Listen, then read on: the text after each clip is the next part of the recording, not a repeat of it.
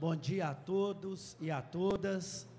É, nós vamos é, fazer aqui agora uma conversa rápida, antes do, de trazer para a mesa os nossos convidados da manhã, é, abrindo o primeiro seminário de comunicação esportiva dos cursos de comunicação social. Inicialmente, eu quero agradecer aqui ao colegiado do, do curso de jornalismo, que é composto pelo professor Márcio Cerelli Kika, né? É, inclusive que de ter é, puxado essa discussão, feito uma parceria junto com o colegiado de publicidade e propaganda. Quero agradecer aqui é, o professor Robertson, que deu todo o apoio para que essa atividade acontecesse os demais membros do colegiado, professor Rodrigo Fortini, é, professor, é, professora Bete, e também o professor Valério Augusto, que coordena o curso de Publicidade e Propaganda da Praça. Esses colegiados foram fundamentais para que a gente conseguisse fazer aqui, a, trazer aqui a temática da comunicação esportiva. Eu gostaria de falar rapidamente com vocês que o seminário, assim como outras atividades que a gente faz aqui na escola, não são eventos no sentido de, de promover coisas para alunos. Isso é importante. Uh, fazer evento existe até uma expertise, existe uma, uma, uma discussão sobre isso, mas nós não trabalhamos o evento pelo evento. Nós trabalhamos aquilo que pode ser uma demanda que constitua-se num pretexto para que a gente consiga trabalhar com qualidade a formação de vocês, principalmente a formação crítica e o conhecimento crítico do campo da comunicação. Então, é nesse sentido que nós é, apostamos nessa ideia que chegou até nós. E a importância do seminário de comunicação esportiva é porque ele tem vários elementos e a comunicação, como é um campo de estudos que está em todas as áreas sociais, o esporte é algo fundamental para ser pensado no campo de comunicação. Primeiro, pela sua importância social, há pessoas no nosso país, em particular, é, em diversas classes sociais, inclusive nas classes menos favorecidas, que têm a sua vida pautada por raras alegrias que elas podem encontrar acompanhando o futebol, acompanhando o seu time. Então, isso tem uma dimensão é, social e cultural essencial numa sociedade como a sociedade brasileira. E um, um, um profissional de comunicação, ele precisa de articular no domínio do seu conhecimento todas essas dimensões para que ele consiga dialogar, propor algo à sociedade, né? entender a dinâmica de funcionamento dessas questões.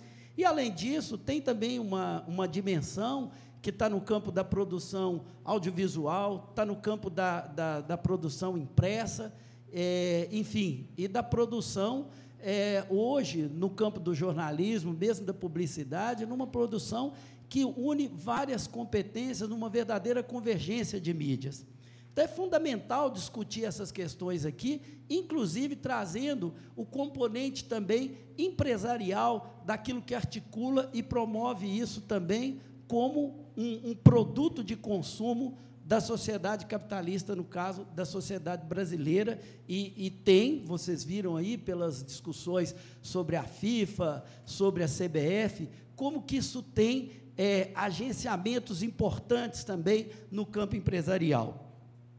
E por fim, eu não poderia deixar de dizer que, apesar de todas essas importâncias que nós detectamos para fazer esse seminário, essa não foi uma, uma percepção que nasceu unicamente dos, desses colegiados, embora eles são, foram fundamentais para que isso aconteceu.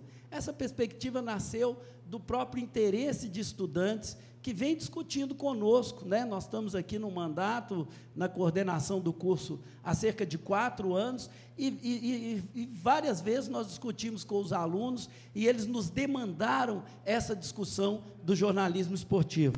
Em nome de, do, dos alunos, né, eu gostaria aqui de fazer um agradecimento especial ao Leonardo Parrella, ao Gabriel Gomide, que foram pessoas que desde o início, né, nos ajudaram aí, inclusive não só na, na concepção, no planejamento, enfim, E, e por que, que é importante a gente citar isso? Não é só para encher a bola dos caras aqui, não, né?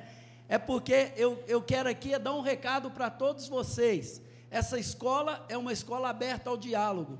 Ela, ela é flexível também a uma interação com os alunos. As grandes coisas que vocês viram nessa escola aqui, nos últimos quatro anos, teve uma presença decisiva dos estudantes. Sem os estudantes, essa escola não seria o que ela é.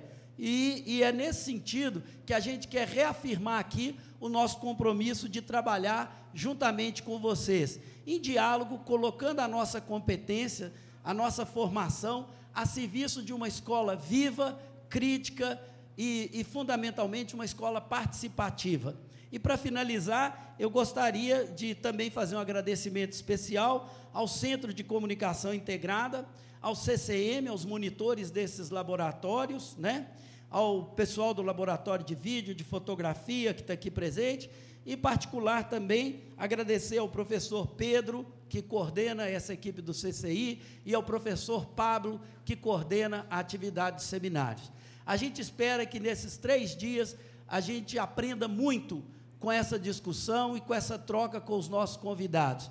Esse momento que a gente está vivendo aqui foi trabalhado durante seis meses com muito esforço, muita dedicação e, sobretudo, muito carinho para que essa atividade tivesse pleno êxito, né? E a gente espera que no final do seminário esse balanço seja bastante positivo e outras coisas boas virão no próximo semestre.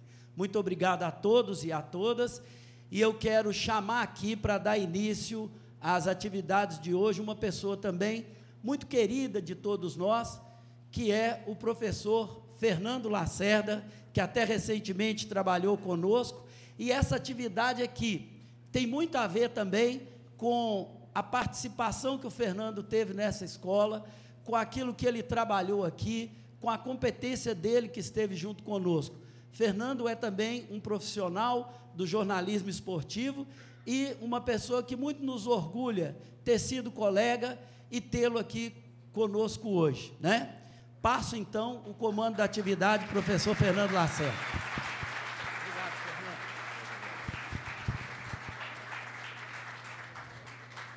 Bom dia, gente. É, muito obrigado pela recepção calorosa. É, Para mim é um prazer estar aqui de volta.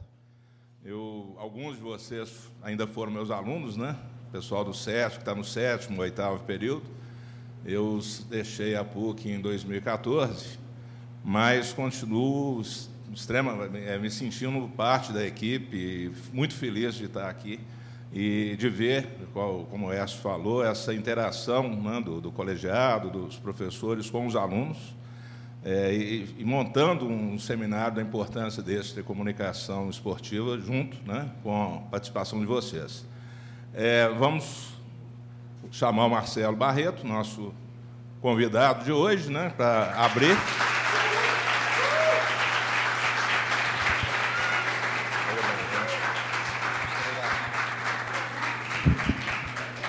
O Marcelo dispensa maiores comentários, né, é, maiores apresentações muito longas. É, um, um, dado que eu acho muito importante, que talvez muitos de vocês não saibam, Marcelo é, é formado pela PUC Minas, graduou-se em, em 1900 e 2000, quando foi? 1990, é, década de, foi 1990. Dizem, e o Kika reafirma isso sempre, que foi muito bom de bola, ou que era muito bom de bola, vamos colocar ainda da, da essa, essa, essa chance para essa dúvida aí, né? dizem que era muito bom mesmo, mas o Kika também falando isso, não sei não, né? mas enfim. Mas como ele disse no institucional do Sport TV, que ele jogou no Bom Pastor de Juiz de Fora, na categoria de base, disputou campeonato, então aí a gente já começa a levar um pouco mais a sério.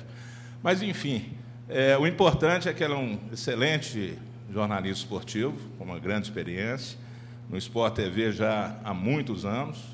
E né, vocês, a gente pode assistir o todo de segunda a sexta-feira apresentando Seleção Sport TV, que é um programa de debate bem interessante.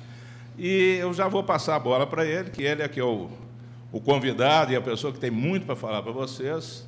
E depois a gente vai abrir para o debate, né? e à medida que vocês tiverem perguntas, tal, já vão colocando para ele. Seja bem-vindo mais uma vez, Marcelo. Bom dia. Muito obrigado.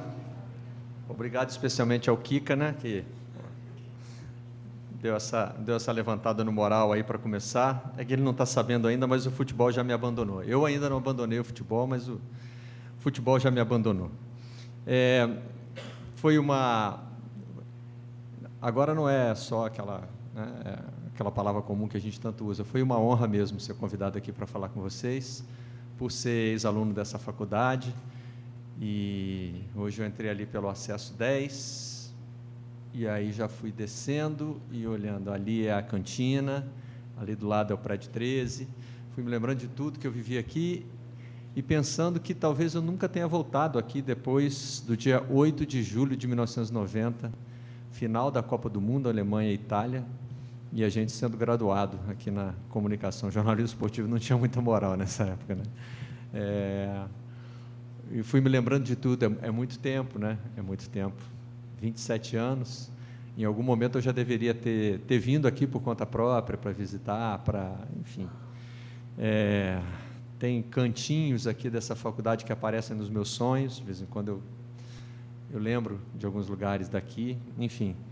É um lugar muito marcante para mim, embora tenha sido uma passagem rápida, porque eu comecei a faculdade de jornalismo em Juiz de Fora, na minha cidade, cidade dos meus pais.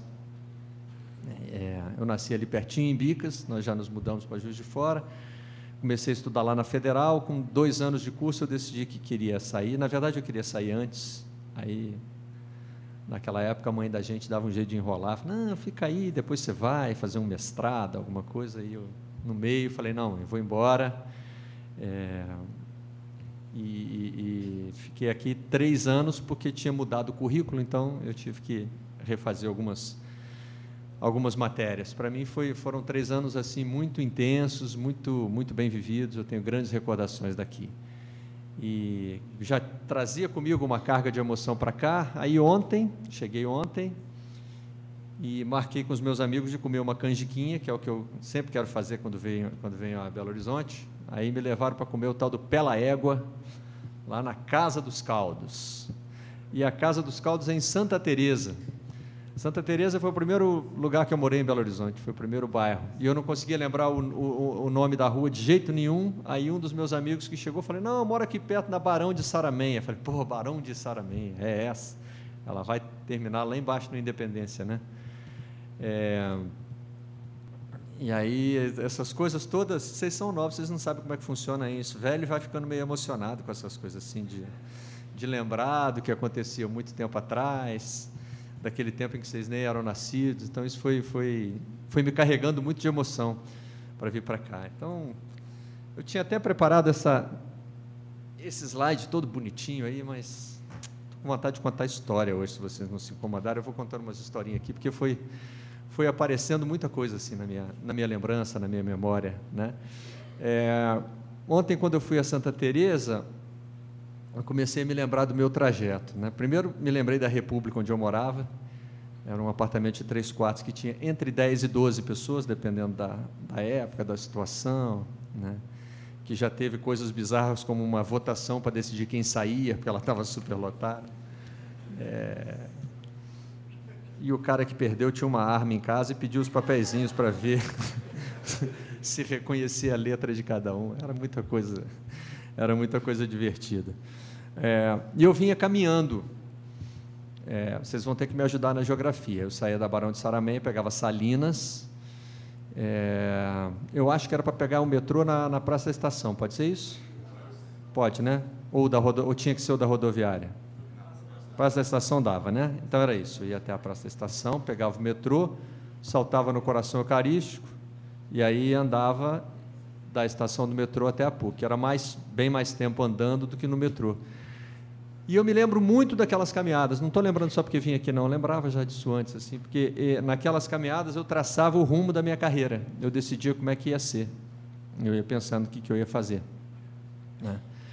E hoje, quando eu lembro do que eu imaginava que seria a minha carreira, é, eu penso como, como a vida dá volta, né? Porque a minha carreira era a minha carreira imaginária, né, daquele trajeto até o, até o metrô. No metrô eu, eu lia alguma coisa, então já, já começava a distrair. É, eu imaginava sempre assim que eu ia morar um, dois anos em cada lugar e que eu ia, eu ia sair do Brasil e ia trabalhar em outros lugares da América Latina como um grande consultor de jornal, que ia ser, né, ia ser bom para caramba, então todo mundo ia querer me contratar. Eventualmente, dali eu ia chegar aos Estados Unidos e de lá para a Europa. Então, era uma carreira internacional, mas baseada em jornal, né? Porque quando eu fiz jornalismo, a gente fazia jornalismo para trabalhar no jornal. O resto, o que viesse, era um desvio, a gente considerava desvio na carreira. Né? A formação fundamental era para escrever. E desde que eu fiz jornalismo, alguém, quando me perguntava assim, mas por que você decidiu pelo jornalismo? Eu falei, não, eu quero escrever escrever o que eu gosto, então, para escrever, eu quero ser jornalista. É, eu trabalhei em jornal, né? trabalhei em jornal, trabalhei no jornal o Globo, depois das primeiras experiências, assim, de, logo depois de formado, eu me formei numa coisa que tinha na nossa época que chamava crise econômica. Claro que tem a de hoje, ficam falando que é a maior do mundo, não sei o que, mas na nossa época tinha uns planos econômicos, né, que mudavam tudo mudava a moeda, era uma confusão danada. Aí tinha um desses aí, plano Bresser, plano Verão. Tinha um desses na hora que eu me formei, não tinha emprego em Belo Horizonte. Então eu fui para João Monlevade, trabalhar na prefeitura, prefeitura do PT, essa coisa que também está saindo de moda hoje. É, indicado pelo Zé Milton, que foi meu, meu orientador aqui. Já soube que ele está por aí ainda, né? É, e aí de lá fui para Governador Valadares para trabalhar no Hoje em Dia.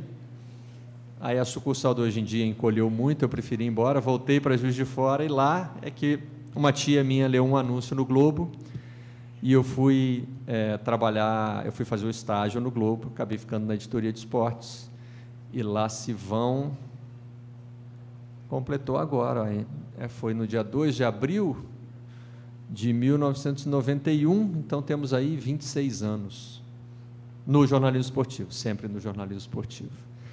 É, é nessa, né, nessa fase assim, quando, quando eu é, tenho a oportunidade de falar com um grupo de estudantes, aqui eu costumo fazer uma, uma brincadeira. Quem aqui quer fazer jornalismo esportivo?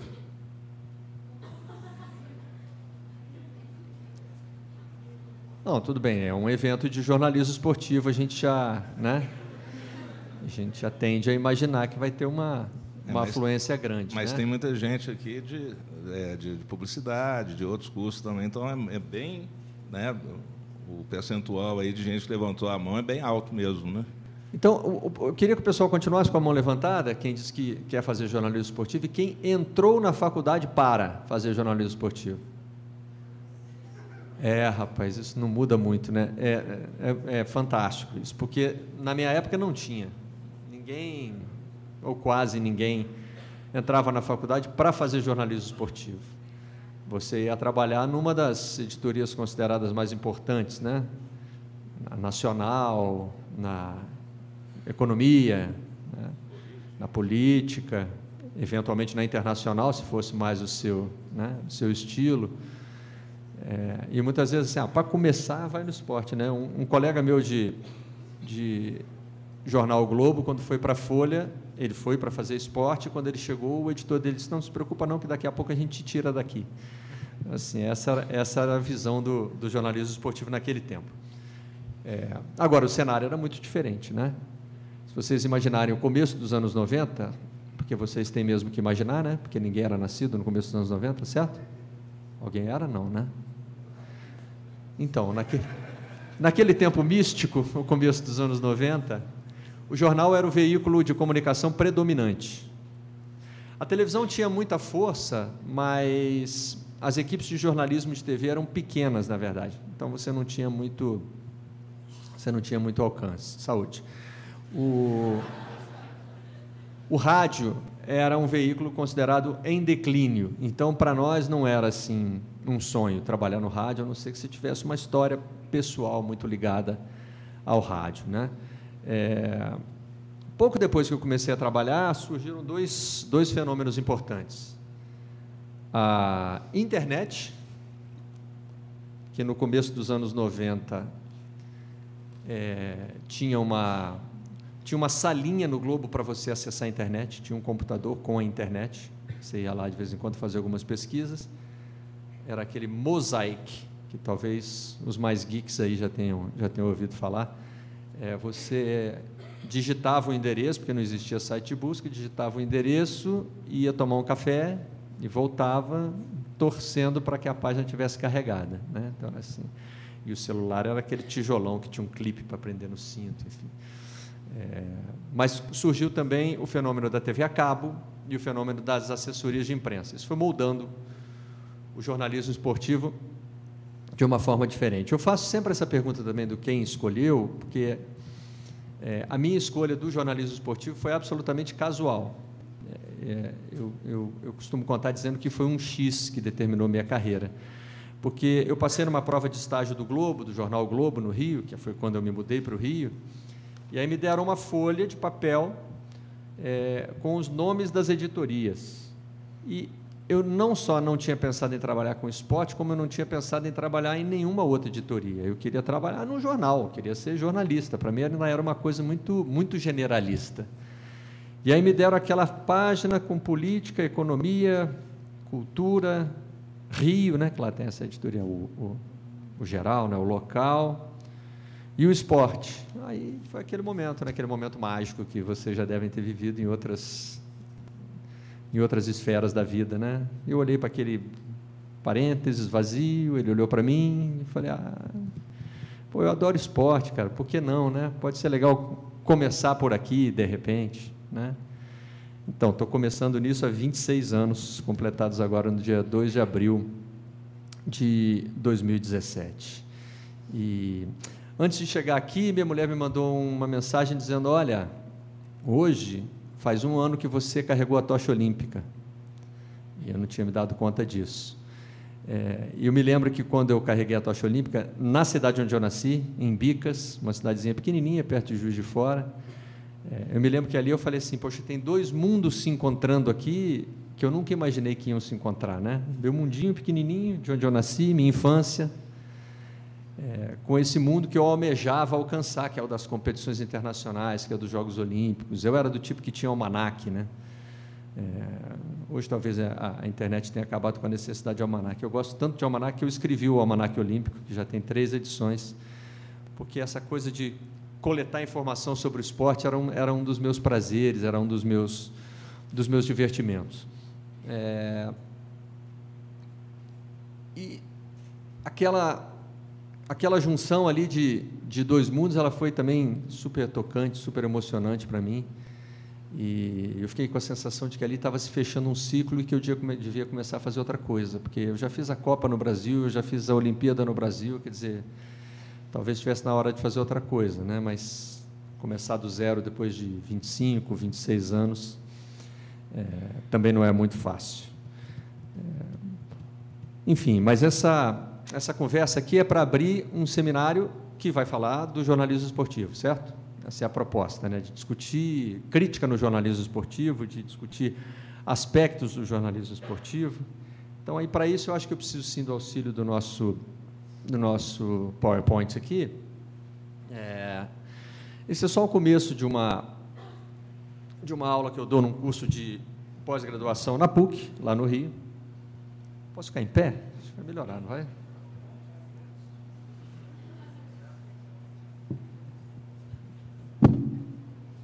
Passa a semana sentado naquele sofá, com dor nas costas. Aquele sofá tem a marca da minha bunda, se senta nele assim. Tem, já está. Enfim. A gente pode avançar? É, dá para rodar o vídeo ou não? Tentar. Se não der, não tem problema não. A gente passa para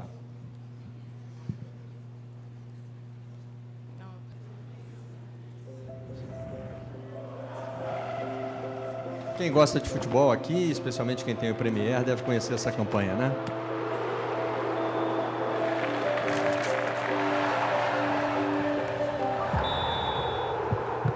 É só futebol? É o nosso futebol. É você ajudando o seu time. É Brasileirão com jogos exclusivos no Premier. Esqueci de conferir se apareceu o Galo e o Cruzeiro. O Galo eu já tinha visto, agora apareceu o Cruzeiro, fiquei mais tranquilo, não devia ter preparado isso. É, vamos seguir? É, eu acho que para falar de jornalismo esportivo, a gente tem. Só para contar um caso aqui, uma vez eu, eu pedi para um chefe meu para é, fazer um curso de especialização em jornalismo esportivo. Ele disse: O que é jornalismo esportivo? E esse era meu chefe no jornalismo esportivo. Falei: Tipo isso que a gente faz aqui, chefe? É, mas a, a visão dele é que o que existe é o jornalismo que você tem que entender do seu veículo. Como eu já trabalhava em televisão, ele falou: acho que você devia estudar televisão, aprender o que é temperatura de cor. E, enfim, eu preferi continuar nessa linha aqui. Até hoje não sei o que é temperatura de cor. É, imagino que seja importante. É, o futebol é, tem várias frases aí poéticas sobre o futebol, dizem que a, a coisa é, mais importante das coisas desimportantes. Né? Enfim, o, o futebol é uma, é uma forma de expressão do ser humano. Né? E o futebol, na essência, na essência mesmo, se a gente for muito reducionista, o futebol é, é uma atividade de lazer. Eu costumo também fazer uma enquete rápida assim. É, o que, que vocês acham que acabaria, que aconteceria se acabasse o futebol no mundo? Acabou, tem mais. Está todo mundo muito, inquieto, né? Está todo mundo muito insatisfeito com a ideia, mas assim, o que, que acontece com o mundo se acabar o futebol? Guerra? Guerra tem na arquibancada, pô. O mundo vai ficar mais pacífico sem o futebol. Acabou a alegria? Acabou uma alegria, né? De repente as pessoas vão buscar outra. Hein? Vai não?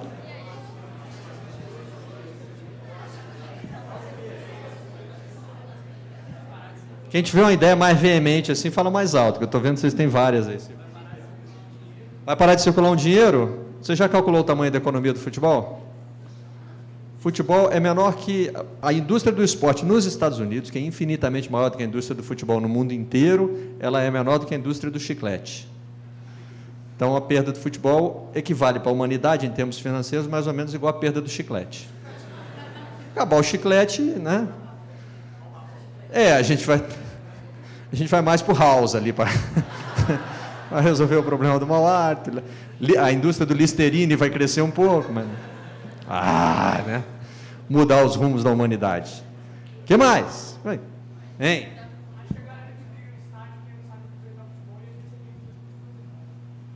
É, eu acho que essa galera não vai perceber muita coisa, não.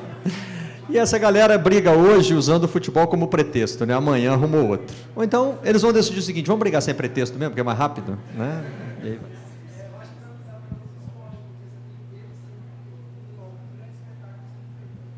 É possível. Eu podia até ampliar e dizer se acabar o esporte como atividade de lazer, mas mantendo o esporte é bem viável que haja uma migração. Oi.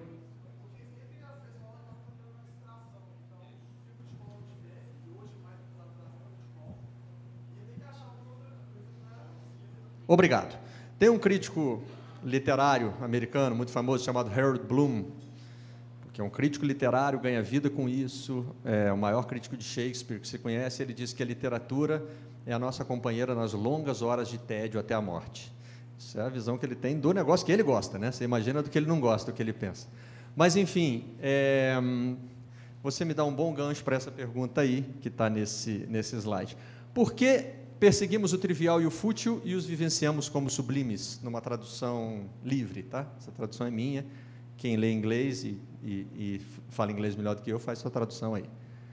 É, essa pergunta está no capítulo final, uh, que se chama The Meaning of Life, o sentido da vida, do livro How the Mind Works, ou seja, como a mente funciona, do Steven Pinker, que é um bambambam bam, bam da cocada preta desse negócio de cérebro. Ele é diretor do Centro de Neuroscience Institute of Technology, o famoso MIT. Por quê? Alguém sabe me dizer, não?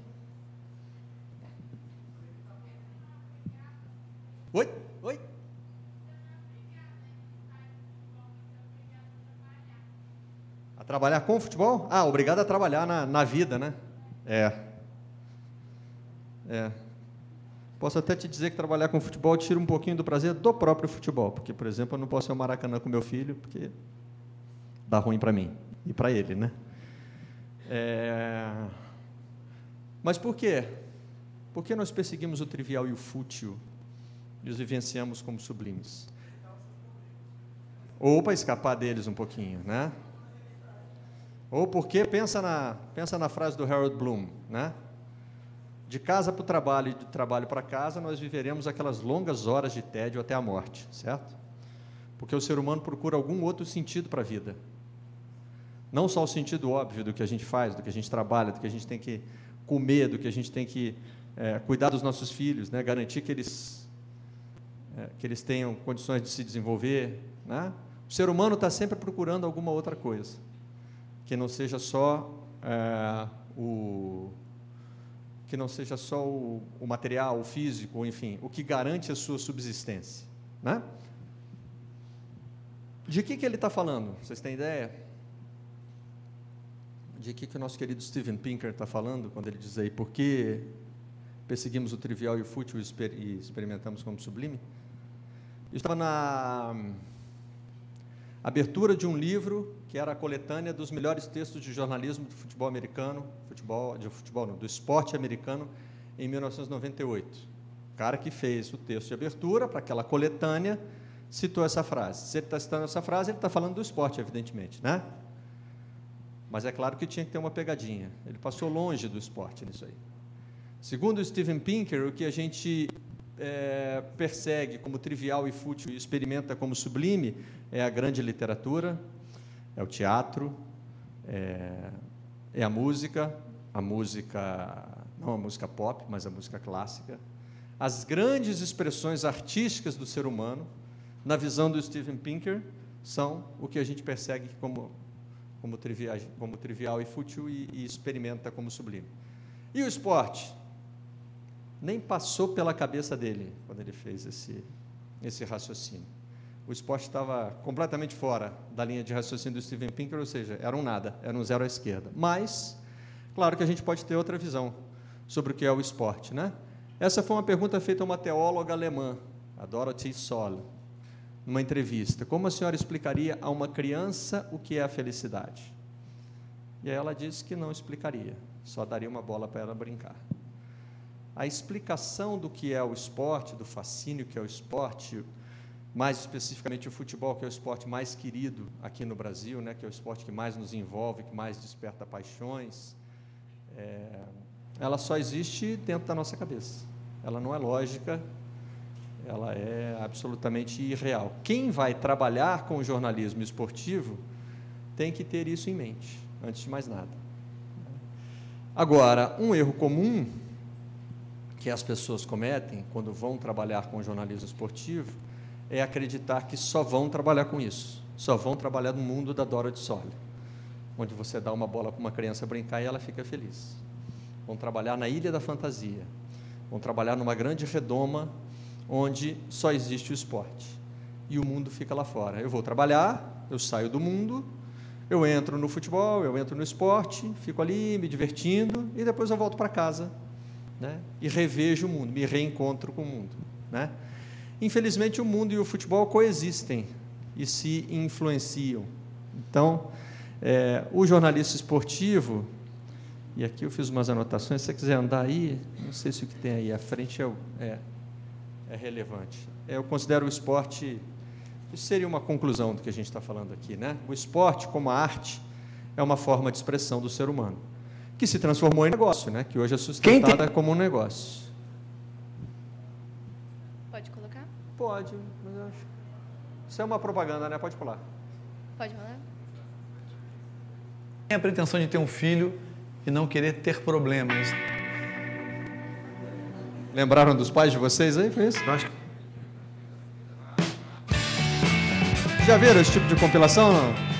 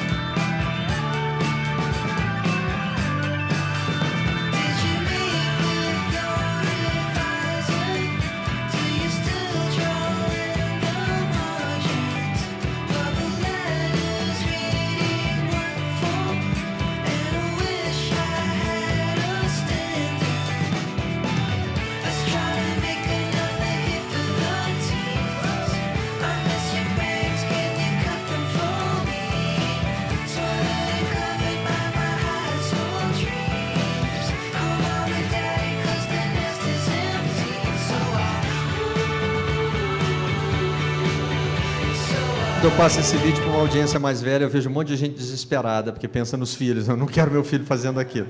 Mas é, o esporte, se a gente for levar. É, se a gente tentar ir na essência do esporte, ele é mais ou menos isso, né? Algumas pessoas são capazes de fazer coisas extraordinárias e nós sempre nos encantamos com essas coisas extraordinárias que elas fazem. Claro que o esporte organizou tudo isso, né? transformou tudo isso. É, não, não são demonstrações aleatórias de, de, de, habilidade que a gente só fica impressionado. Né? É, quando eu estudei na, na, Universidade de Michigan, em 98, eu fiz um, uma coletânea aí, tem muita coisa americana, porque né, foi feito lá, eles não olham muito, não olham muito para fora deles mesmos, mas isso é só para a gente voltar um pouquinho no que, onde é que tudo isso começou, né? onde é que essa história louca aí, é, que nos atrai tanto hoje, começou. Né? É, a, gente tem, a primeira data que tem ali é de 776 a.C., que os historiadores convencionaram dizer que foi é, a, a, data da, da, da, de disputa da primeira é, edição dos Jogos Olímpicos.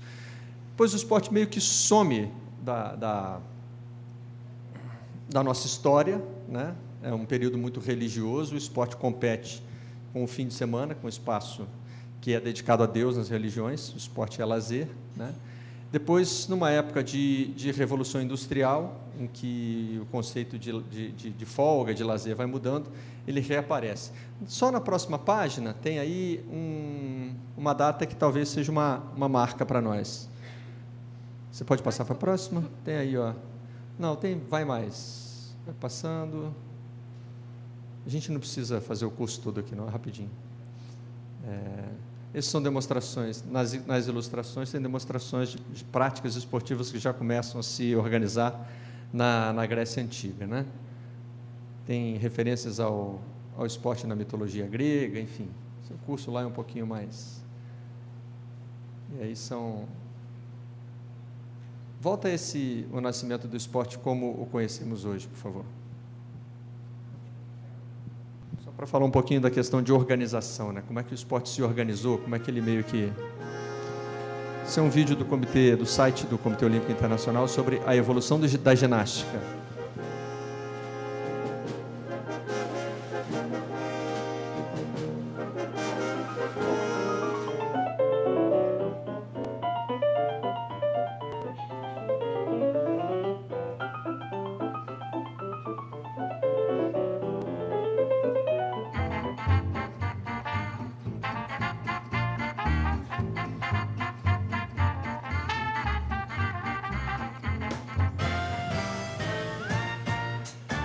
Subida de corda era uma prova que dava medalha olímpica.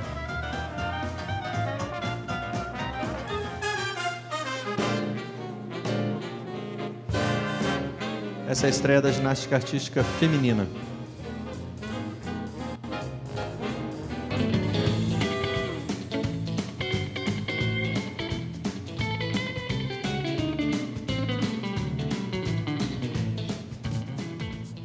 Partir dos anos 60, ela já toma a forma que a gente conhece hoje, né? Claro que aí a evolução vai ser dos aparelhos, dos próprios atletas, da formação física, mas enfim. Da nota 10 da Nádia Comaneci até hoje é, é basicamente o, o mesmo esporte. Aí a gente já pode avançar. Isso é só para registrar assim que o esporte, se a gente olha para a história do esporte, ele surge muito cedo na história da humanidade, some, depois está ali como atividade de lazer e no fim do século XIX ele tem um período muito intenso de organização. Então tudo hoje que a gente conhece do esporte é, toma forma no fim do século XIX. A FIFA, as regras do futebol, é, as grandes organizações do futebol, do, do esporte mundial, os Jogos Olímpicos, tudo isso nasce ou toma forma no fim do século XIX. Vamos avançar?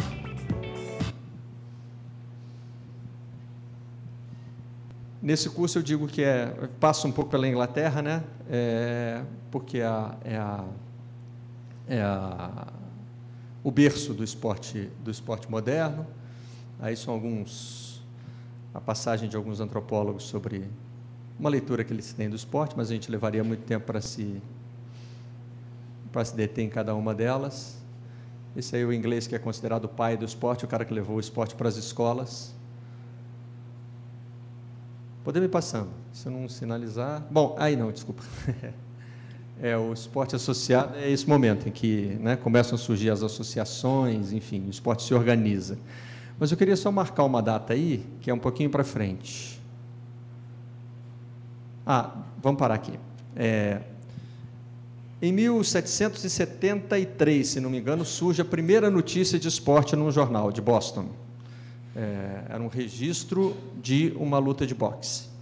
Né? E a partir daí os jornais começam a ganhar um interesse crescente pelo, pelo esporte, começam a tratar mais do esporte. É, mas essa página, para mim, é uma página que mostra, eu separei alguns trechinhos em que o esporte tromba com outras áreas da sociedade que não são só o campo e a bola, né, que são coisas diferentes. Então, você tem, por exemplo, é, em 1830, a, a, o começo da defesa da prática organizada de esportes para mulheres. Isso, isso ainda não existia de forma organizada. É, a primeira repórter esportiva que se conhece começou a trabalhar em 1870. Né? É, o primeiro clube esportivo para mulheres é criado em 1877. Em na década de 1890, a segregação racial oficial americana, nesse conjunto de leis conhecido como Jim Crow, é, afasta os negros dos esportes. Depois tem a história do Jack Johnson, maior pugilista dos Estados Unidos, tanto que existe nos Estados Unidos né, a expressão a grande esperança branca. A grande esperança branca é o branco que vai derrotar o negro, que sempre era o atual campeão mundial. Né? É, depois, é, o começo das, das, competições e a história muito famosa de Jackie Robinson, né, que foi um jogador que veio das, das ligas negras de beisebol e conseguiu jogar por um time, é, por um time branco, né, por um time da classe dominante. Onde é que eu quero chegar aí? Deixa eu voltar aqui para a mesa que eu quero pegar minhas anotações. É, a gente começa a trabalhar com esporte achando que vai viver de esporte, né? Eu estava anotando aqui, olha, algumas coisas com as quais a gente se depara no jornalismo esportivo. Então vamos lá, vocês estão aí, né? O pessoal que levantou a mão, beleza, me formei. Ou formei, como a gente diz aqui, né? A gente aqui come essa. Você formou onde? Né? Lá no Rio eles estranham quando eu falo assim. Aí é, começou a trabalhar com jornalismo, achou um lugar no jornalismo esportivo. Tá, beleza. Então vamos trabalhar só com esporte que a gente escolheu, só com futebol, só com campo e bola, tá? Aí, de repente, é, você vai começar a falar sobre o contrato de um jogador de futebol que vai ser vendido. Ou você vai tratar é, de uma punição. Você vai tratar da punição ao Palmeiras e ao Penharol pelos episódios da, da Libertadores. Né? A partir daí, a gente não está mais falando só de futebol. Né?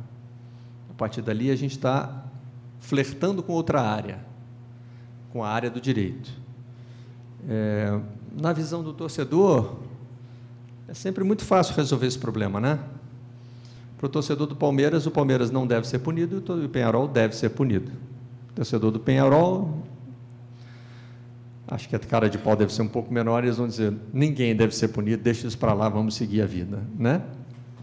É, na final do Campeonato Mineiro, nós tivemos o caso do efeito suspensivo do Fred. Né? E, claro que na visão do torcedor, é, só tem sacanagem aí, liberaram o Fred para jogar. Né? O jornalista esportivo não tem mais o direito de pensar só assim. Ele tem a obrigação de entender o que é efeito suspensivo, como é que funciona, como funciona a legislação no Brasil, é, e aí a gente vai no caso extremo, um caso recente que deu muito trabalho, deu muito trabalho, as discussões eram muito acirradas, e principalmente hoje, quando a discussão chega até nós pelas redes sociais, né, o Twitter é muito rápido para emitir a opinião de quem está nos assistindo, nós tivemos o caso do goleiro, do goleiro Bruno. Quem é que acha que o Bruno deveria ter voltado a jogar? Zero. Uma moça levantou a mão ali tão tímida, coitada, que ela olhou em volta. Tem mais gente, pode. Vai na fé que tem mais uns três ou quatro aí.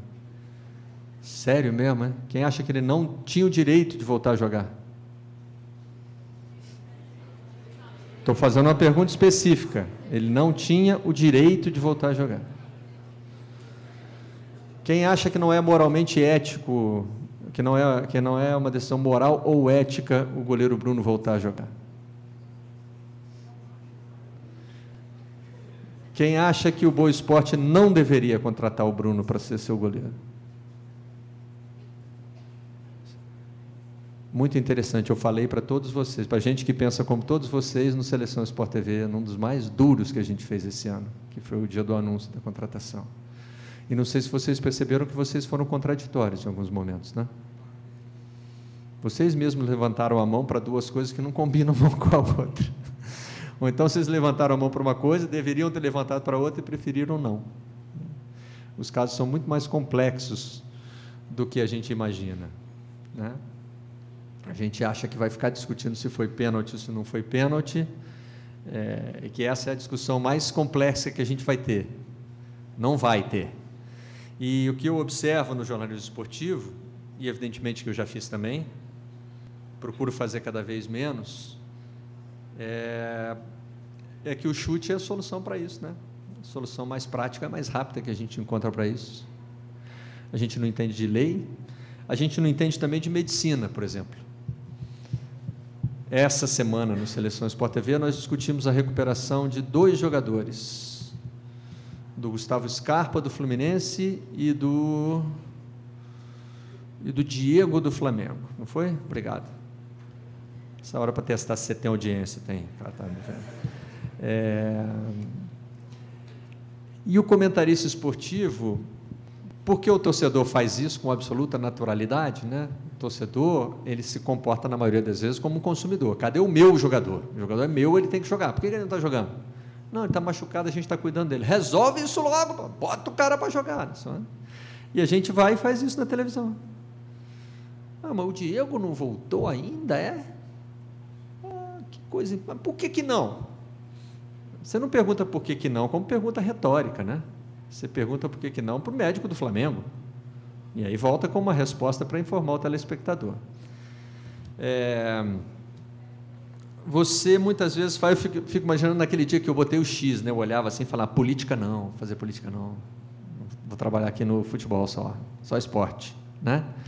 Aí eu esqueço que no futebol tem CBF, tem Federação Estadual, tem a FIFA, Hoje tem o FBI também, né? mais uma sigla que entrou no futebol. né? E você não vai ficar, você não vai ficar afastado da política porque você faz futebol. Né? Pelo contrário, você vai ter que, em alguma medida, entender de política. Aí um dia chega a Copa do Mundo no Brasil, aquela coisa que a gente nunca imaginou que ia acontecer, né? Nossa geração, Mário Marra já está aqui também, deve ter, deve ter crescido assim dentro do jornalismo. Não, não. Copa do Mundo é bom que a gente viaja, ganha viagem, vai comprar presente para a família e tal. Né? No Brasil não vai dar. Aí deu. Aí depois tem a Olimpíada no Rio. Aí você fala, não, não, não vai ter, né? Aí tem. Aí você tem que é, você tem que discutir como esses é, como o Brasil e o Rio ganharam o direito de organizar essas competições internacionais, o que, que tem por trás disso, porque no Brasil Sempre tem alguma coisa por trás disso. Né? Quais serão os efeitos? Aí você vai pensar no legado da Olimpíada, no legado da Copa do Mundo. Você discute se é necessário ou se não é necessário construir um estádio em Cuiabá, construir um estádio em Manaus. Na boa, gente, quando eu vinha de Santa Teresa andando e pensando o que eu ia fazer no futuro, isso aí não estava no meu planejamento. Né? Se eu quisesse planejar isso, eu ia pensar trabalhar em outra, em outra editoria. Né? É... O que, que eu já falei aqui? Direito, economia, política, medicina e sociedade, né? E aí, na minha experiência de condutor de mesas redondas, que é o próximo assunto que eu quero abordar aqui, é, como é que eu estou de tempo? Tranquilo? É, tá. Tem um negócio de abrir para pergunta depois, mas não precisa não, tá? Se já quiserem interromper agora, não tem problema nenhum. A gente já vai, a gente já vai falando. Eu mesmo já fiz várias perguntas a vocês aqui. É, aí tem um assunto que chama sociedade, né? Esse assunto delicado hoje, né? Porque é um assunto que as mídias sociais fizeram que viesse muito à tona. Né? E a geração de vocês é a geração que está vivendo isso né? na plenitude. Né? Discutir o que nós somos, como nós nos tratamos, uma ferramenta muito poderosa para isso. E aí tem também um gap geracional que você também não estava preparado para ele, né? Eu outro dia brincando com meu filho, porque assim eu sou de uma geração em que é, a gente já não acreditava evidentemente mais em coisas como racismo, coisas como, coisas como machismo, nós também de um determinado estrato social, tá? Tô falando que eu, eu e minha turma éramos assim. Não, a gente não acredita em machismo, não acredita em, em racismo, mas a gente tem todo o corolário de piadas e de, enfim, tudo isso está na nossa cabeça e a gente acha que isso é, é uma bobagem, isso não, isso não é sério. Né? A geração de vocês inverteu completamente esse conceito. Não é nem para brincar, porque se brincar está fazendo referência. Isso é uma evolução da sociedade que a gente tem que aceitar e tem que é, é, e tem que tentar se integrar. Mas escapa. Outro dia, foi muito tempo atrás, outro dia eu estava brincando de futebol com meu filho, e aí ele reclamou de falta, eu falei, futebol é jogo para homem. Foi nada. Aí ele parou o jogo e falou assim, futebol é jogo para homem e mulher. Você está sendo machista. Falei, Cartão amarelo para mim, né? Fazer o quê? É... meu filho de nove anos. É... Enfim, para a imprensa esportiva é um desafio trazer esses conceitos novos para dentro do para dentro do esporte. Até porque o esporte é, foi racista desde, desde o início, né?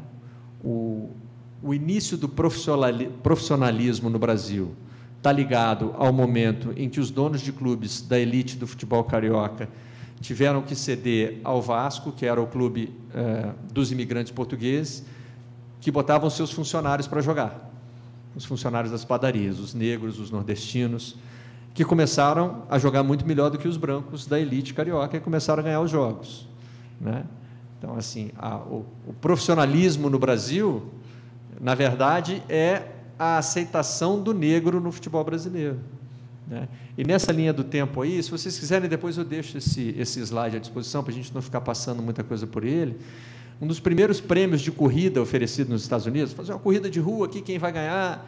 Ganhou um judeu, que naquela época sofria tanta perseguição contra, como, como os negros passaram a sofrer depois nos Estados Unidos. Depois não, os negros sofreram perseguição desde sempre, mas assim, depois de incorporados à sociedade. Né? É, e aí os americanos que são muito ligados a negócios perceberam, não, nós temos que deixar outras pessoas que não elite participar. Né? O próprio conceito de Jogos Olímpicos, e aí tem, um, tem uma parte grande sobre Jogos Olímpicos, o conceito do amadorismo nos, nos Jogos Olímpicos é tirar, o, é tirar esse pessoal da classe trabalhadora da nossa competição. Né? Porque quem é que consegue se dedicar ao esporte sem ganhar dinheiro? É quem já não precisa mais ganhar dinheiro mesmo. Né? É o rico, é o cara da elite. É...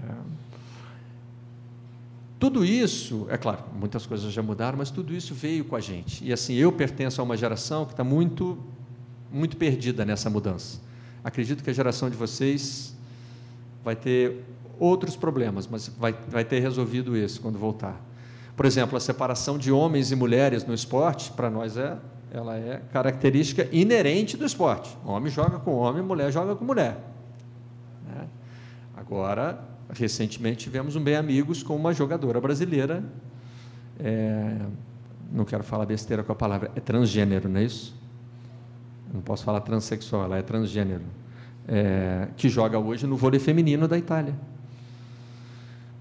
Para a cabeça da minha geração é assim, tipo, não, não, não pode. Homem joga com homem, mulher joga com mulher, se essa aí não é homem nem mulher, não sei o que ela é, ela não joga com ninguém, ela está. Né? Na cabeça de muita gente, ela está banida, inclusive, da sociedade, não só do esporte. Né? Mas a gente vai ter que lidar com isso. A gente hoje tem que lidar com o racismo no futebol é, e a gente é relutante com isso. Quando o Aranha foi chamado de macaco, a gente. É, muita gente já saiu em defesa dele imediatamente mas às vezes no ar e muitas vezes fora do ar, a gente relutava. Pô, gente, mas no estádio de futebol a gente fala qualquer coisa, né? Fala macaco mesmo, mas não é para ofender.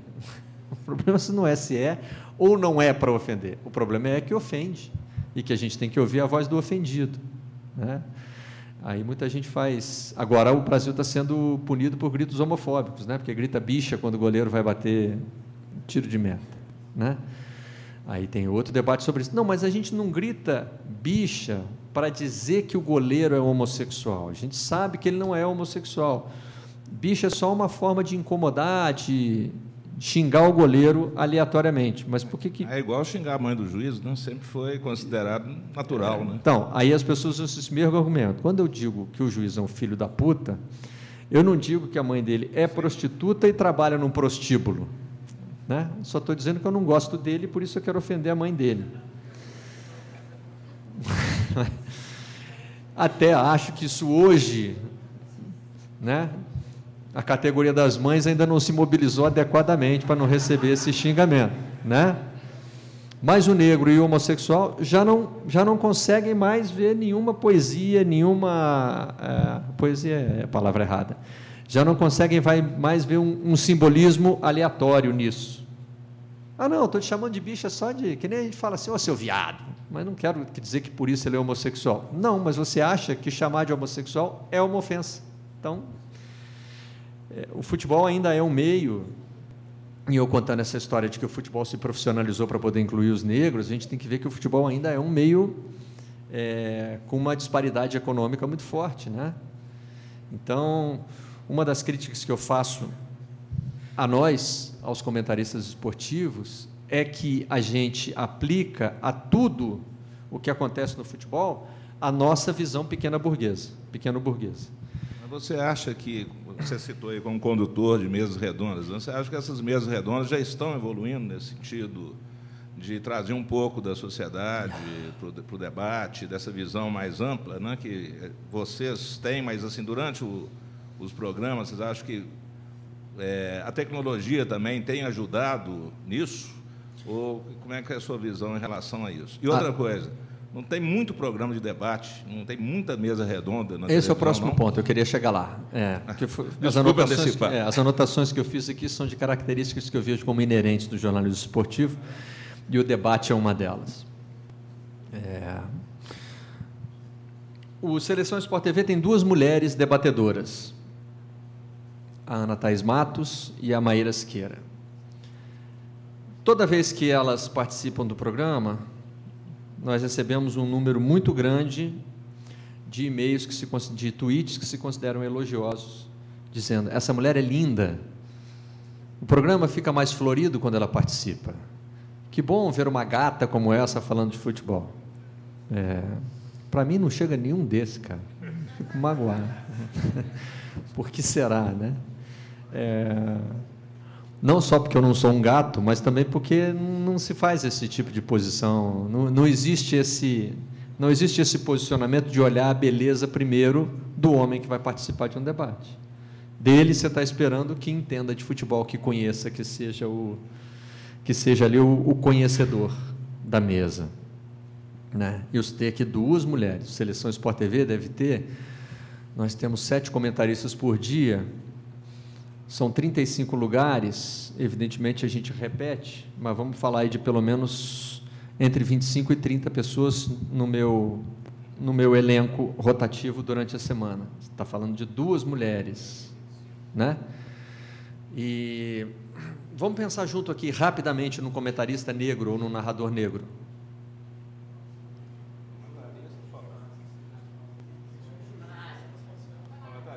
Paulo César Vasconcelos, que inclusive é do elenco do Seleção Sport TV. Tiago Oliveira. O Abel Neto, repórter de São Paulo. Júlio Oliveira, que agora está incorporado ao Sport TV. Eusébio Rezende. É o Jorge de Sá no basquete. Aí começa a escassear, né? Aí a gente já começa a ter que pensar mais, né? É, é, um, é um reflexo da sociedade, né? É um reflexo da presença do negro e que a gente, se a gente for fazer esse exercício, né, é, a gente vai ver que a evolução não está. Hoje, por exemplo, a gente vê mais mulheres aqui, né? Mas a presença do negro aqui ainda é limitada nesse nosso ambiente, aqui, nesse auditório, Né? O futebol reflete muito também essa, essa, o extrato da sociedade brasileira né? e acaba refletindo a maneira de ver. Eu tenho uma crítica aos nossos comentaristas e brigo com eles no ar por isso. É, e eu já fiz muito isso, isso é uma releitura minha, é uma coisa que eu passei a fazer depois, é, sobre a avaliação que a gente faz do jogador de futebol. Né? Eu, eu, usei muito na época daquela, daquela, daquela invasão do futebol chinês aqui no Brasil. Né? A China chegou e ia levando todo mundo. E aí, na nossa visão mais conservadora, era assim: esse jogador devia pensar na carreira dele, Será que vale a pena ir hoje para o futebol chinês e ficar esquecido? Né? E aí eu perguntava para eles assim: Você já viu um milhão de reais? Já viu? Na sua, na sua frente, assim. Você sabe o que isso representa? O jogador de futebol que você está falando aqui agora vai ganhar isso todo mês. Não, mas o dinheiro não é tão importante. Não é tão importante para quem, cara pálida? É que é o seguinte, na nossa visão, a classe média é o seguinte. Eu imagino que todo mundo aqui seja de classe média ou alguém não se considera de classe média aqui. Tem um dedinho tímido ali na, frente do óculos levantado, mas tecnicamente você deve ser, mas vamos lá. É, você pode não se considerar. A visão da classe média é o seguinte: nunca vai faltar e nunca vai sobrar. Pode até vir a sobrar, mas a tendência é que não. Que a gente tenha sempre dinheiro para o que a gente vai querer realizar. Né? Então, o que a classe média pensa? Em casa própria, fazer uma poupança para o futuro, aposentadoria. Essas são as nossas obsessões. Né? A gente pensa assim. O brasileiro, principalmente o branco, de classe média, ele pensa: eu vou para a universidade um dia, eu vou ter curso superior, isso não vai me faltar. Né?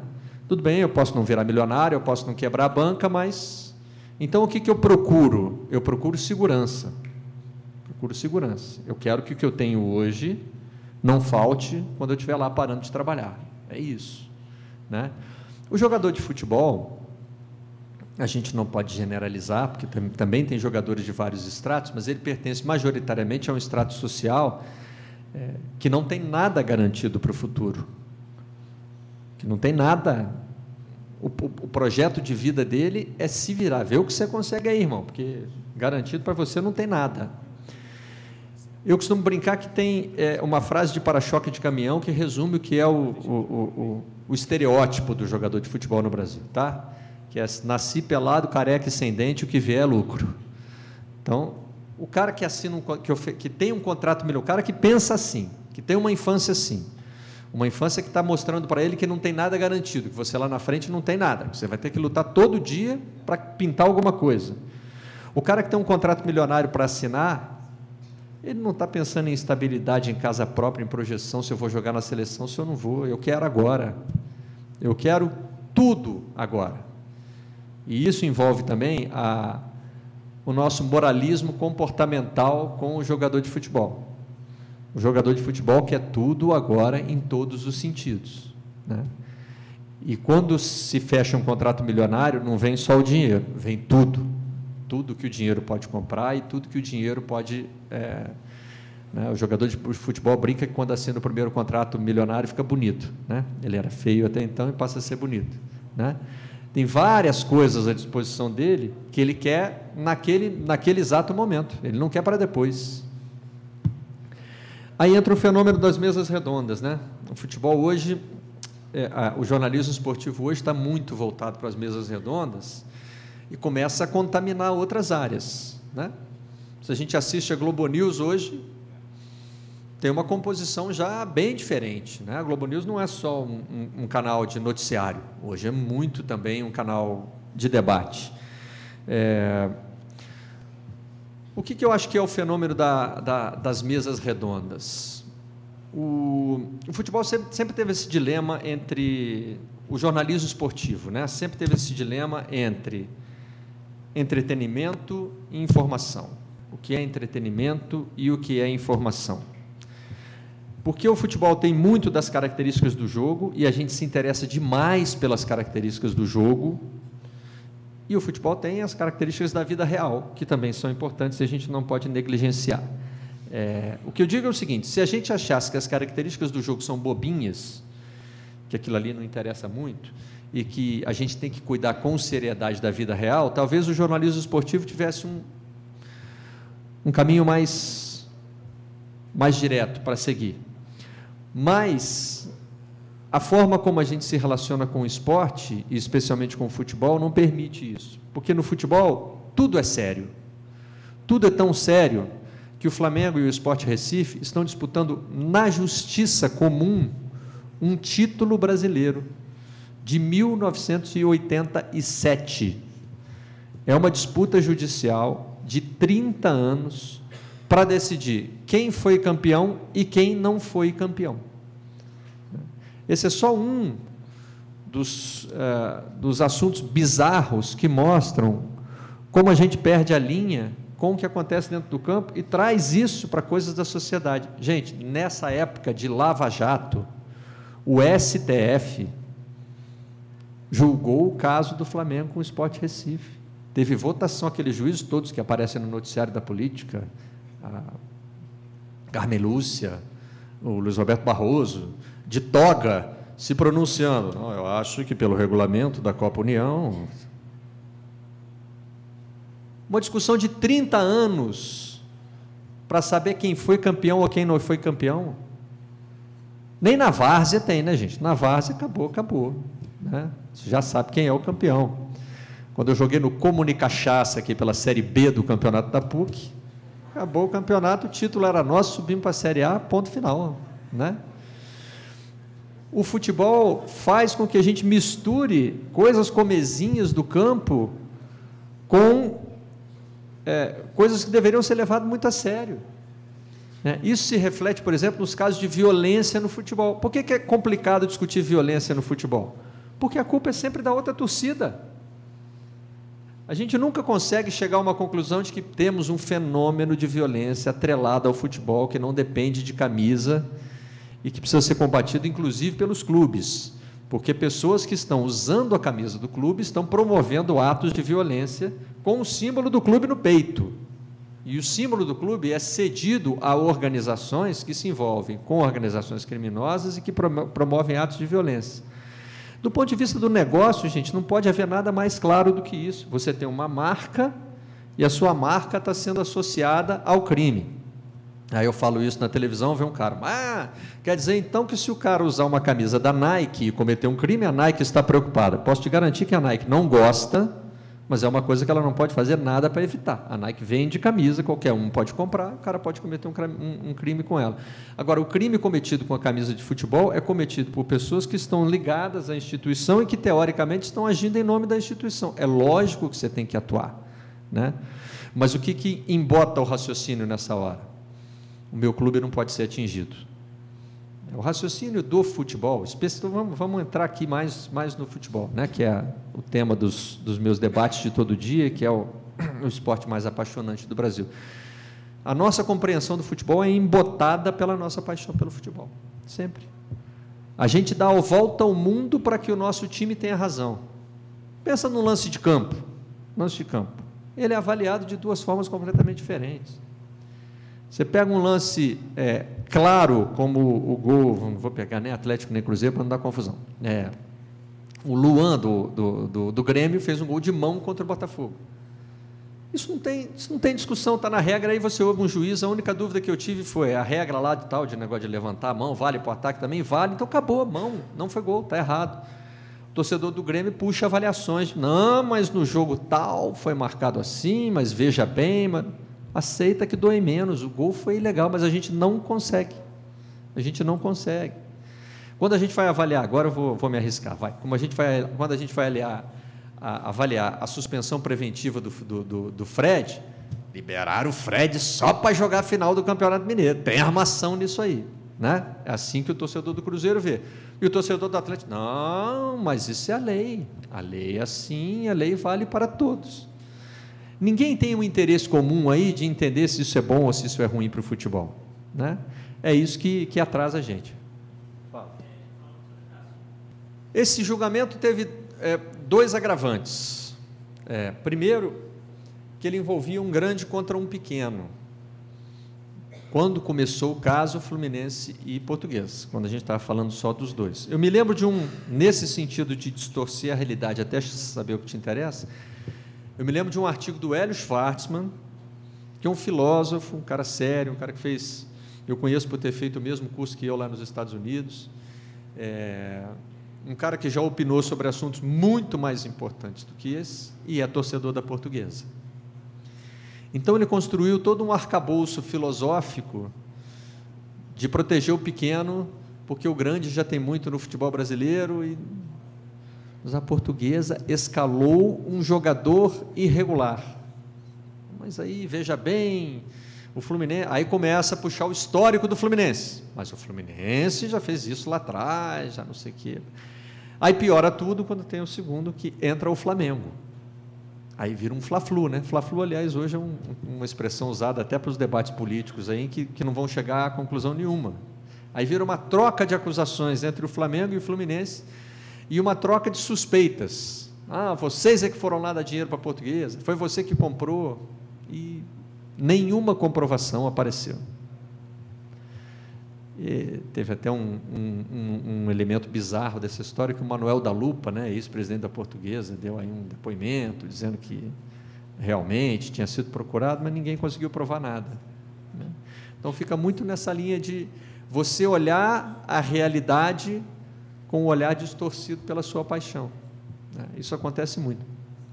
O jornalismo esportivo, quando participa do debate, alguém chamou não? Não, não é na minha opinião, é no regulamento do Campeonato Brasileiro.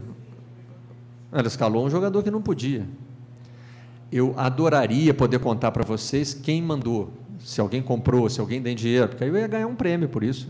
Ia descobrir, chegar aqui, ia contar e dizer, pô, eu sou o cara, fui eu que descobri. Infelizmente eu não sei. Marcelo, tem um, um aluno lá no fundo que quer fazer uma pergunta. Eu vou falar primeiro da democracia corintiana, depois eu quero ouvir melhor a segunda parte, tá? É... Futebol também tem uma uma composição complicada, né? É... Tem uma área de negócios muito desenvolvida na imprensa esportiva, que tem uma dificuldade de tratar os clubes como empresas porque os clubes, na essência, não são empresas. A origem dos clubes é uma reunião de pessoas para se divertir. Tem qualquer clube social aí que vocês frequentem, tem essa, a mesma história que a maioria dos clubes brasileiros tem. É. O Flamengo. O Flamengo é um. É um, é um pegando lá os que eu conheço lá do Rio. O Flamengo é uma, uma ruptura do Fluminense, mas o Fluminense era um clube social da Zona Sul do Rio de Janeiro. O Flamengo virou isso também. Né? O Botafogo também. O Vasco é, é, é um clube do, do, da Zona Norte.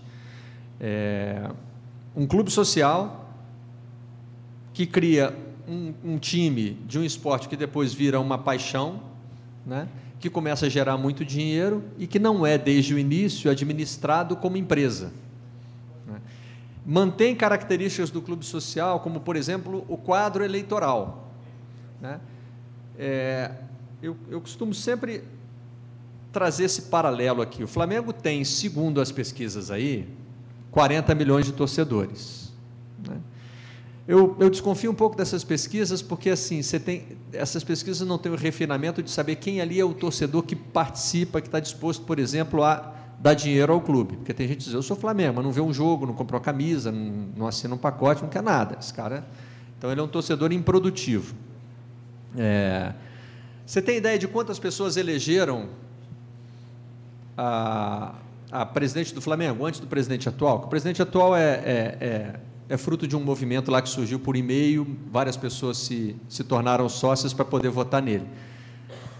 Chuta aí um número de quantas, quantos, quantos sócios do Flamengo elegeram a presidente anterior? Patrícia Murim. Quanto? Foi muito pequeno, foi uns 15. 15, sim. 15? 15 pessoas?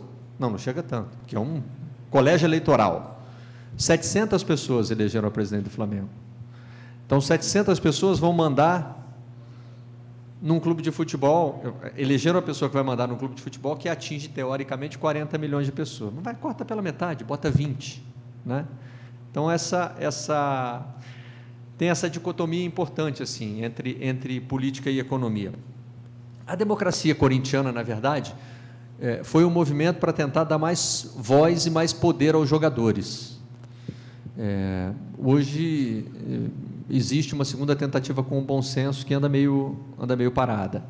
É, nos Estados Unidos, nas grandes ligas americanas, todos os esportes já tiveram paralisação de pelo menos uma temporada por confrontos entre a organização de, de jogadores e a organização de é, donos de times. O jogador busca ter mais espaço no negócio do futebol, né? que é um negócio de uma composição muito estranha. Né? Ele arrecada muito e pega praticamente tudo que ele arrecadou para pagar salário. Não, existe, não existem muitos outros, outros negócios assim. Agora, outra parte. É, é mais a questão da representação política, da, a, dos times mesmo se posicionarem politicamente. Por exemplo, a gente é, vejo muito isso em São Paulo. O caso mais recente que eu vi foi esse caso da merenda em São Paulo, é, que a Gaviões, se eu não me engano, eles se organizaram um ato para é, contra a medida tomada pelo governo. E eu não sei, eu, a pergunta é essa: por que, que isso, eu tenho visto menos isso nos dias de hoje? Ou isso sempre foi assim? É isso, é o mais interesse. É, a resposta é complexa também. Primeiro que torcida organizada nem sempre representa o clube, né? Elas são entidades meio autônomas que usam o nome do clube para crescer. Um, posicionamento político do clube em outras áreas da sociedade. O clube é devedor, né? É complicado, ele está ele tá primeiro negociando a sua própria sobrevivência. É, os clubes brasileiros hoje não são insolventes, é, qualquer clube brasileiro hoje, qualquer não, mas muitos clubes brasileiros hoje, se fossem tratados como empresas, não estavam abertos, estavam fechados. Continuam abertos porque são considerados de interesse público. Podem ter o volume de dívidas que tem hoje, principalmente é, ligadas ao seu, ao seu ativo, porque eles são tratados de maneira diferente pelo governo. Então, que os clubes consigam se posicionar politicamente, além do que eles já têm que resolver. Eles não conseguem se, se reunir para diminuir o poder das federações né? porque precisam do prêmio que as federações pagam pelos campeonatos estaduais. Eles não conseguem se reunir para mudar o colégio eleitoral da CBF, ter mais peso. Né? 27 federações têm 81 votos e, e 40 clubes têm 60 votos. E os outros clubes não votam. Então, acho que ainda falta muito para resolver politicamente dentro do futebol para poder se posicionar fora. Oi. O braço vai cair. Ô, aí, né? Marcelo, só uma coisa. É, nosso tempo, infelizmente, está chegando ao final. É, posso, ela pode fazer a pergunta? A última questão, e aí você faz as considerações finais. Tá e, infelizmente, nós vamos ter que nos despedir. É, pode fazer, então, a última pergunta, por favor?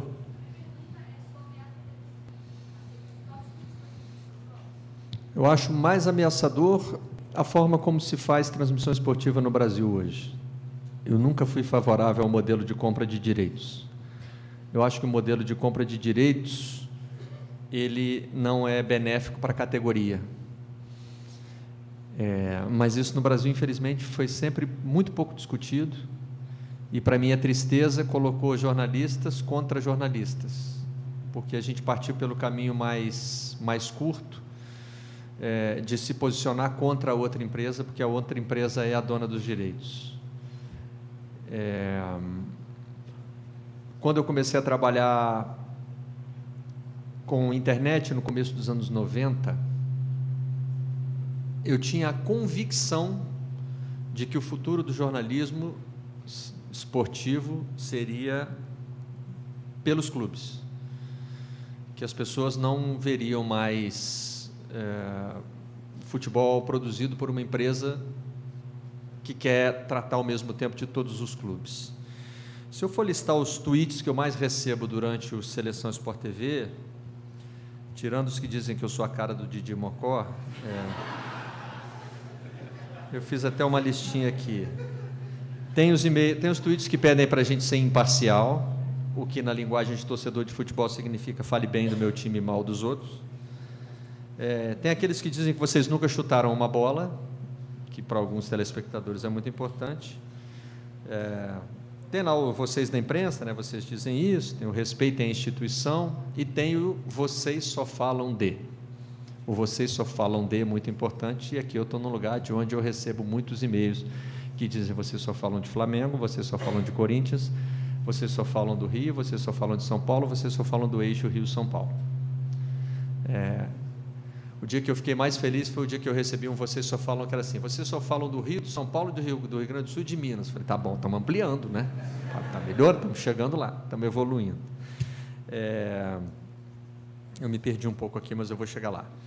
É, a, questão dos, a questão dos direitos, é, eu achava que o caminho, como, como a internet nos anos 90, todo mundo dizia que a internet ia explodir muito rapidamente, não foi o que aconteceu, a internet tomou um caminho muito próprio. Né? É, a gente achava que seria muito fácil que o clube fizesse a sua informação chegar ao, é, ao seu torcedor, que não seria preciso passar pelo veículo oficial, como acontece hoje. Né?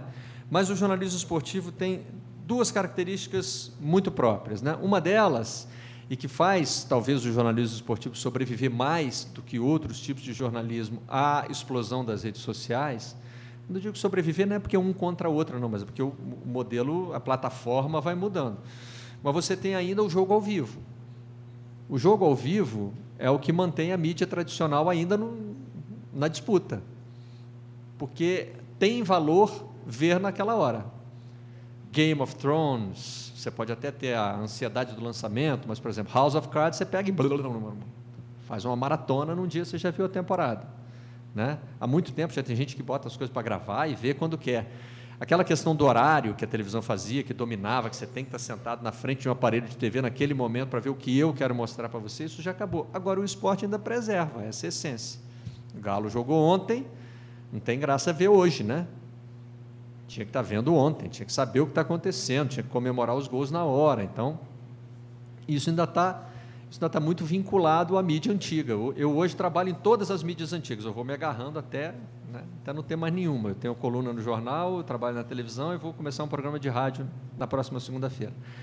É, mas, assim, necessidade necessidade de ver o que se fala do seu clube numa mídia tradicional isso eu acho que já não existe mais. Isso eu acho que você já pode ver. Eu, sinceramente, gente, assim, não sei nem se eu deveria falar isso. Deve ter alguém gravando aí, isso vai dar merda em algum momento, mas enfim. Eu não consigo entender o hábito de ver programa de debate. Agradeço. Quem daqui vê o Seleção Sport TV, eu sou muito grato. Nós estamos numa briga em glória lá no Ibope, às vezes a gente perde o primeiro lugar, às vezes a gente ganha, mas você vê o que outras pessoas falam sobre futebol?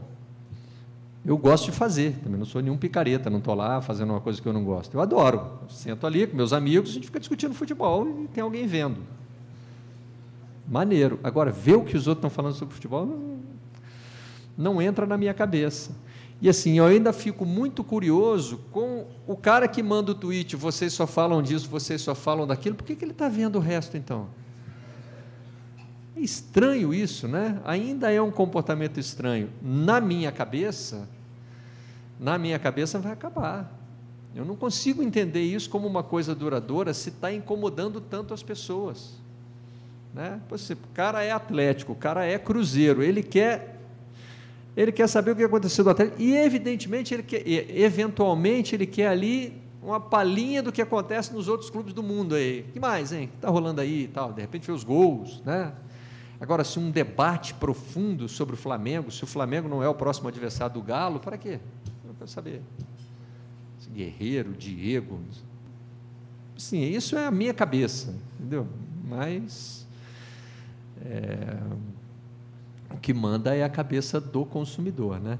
Para terminar rapidinho, eu sei que já estourei bastante meu tempo. Não, tá, é, o que, o, o, a minha visão sobre essa questão dos direitos é que ela é prejudicial ao mercado o, os jornalistas no Brasil nunca se posicionaram de uma maneira que, que, que conseguisse mudar a lei, para dizer assim, olha, não é permitido ter exclusividade. Todas as emissoras de TV têm que ter o direito de transmitir um determinado campeonato, e para isso a gente precisa chegar numa solução de consenso. Assim, todos nós teríamos mais oportunidades de emprego e o telespectador teria mais oportunidade de escolher onde quer ver determinado jogo. Para mim, esse seria o modelo ideal. Enquanto não tem um modelo ideal, eu procuro estar do lado certo, né? até por enquanto está funcionando. É isso? Marcelo, mais uma vez, muito obrigado aí. Obrigado a vocês todos.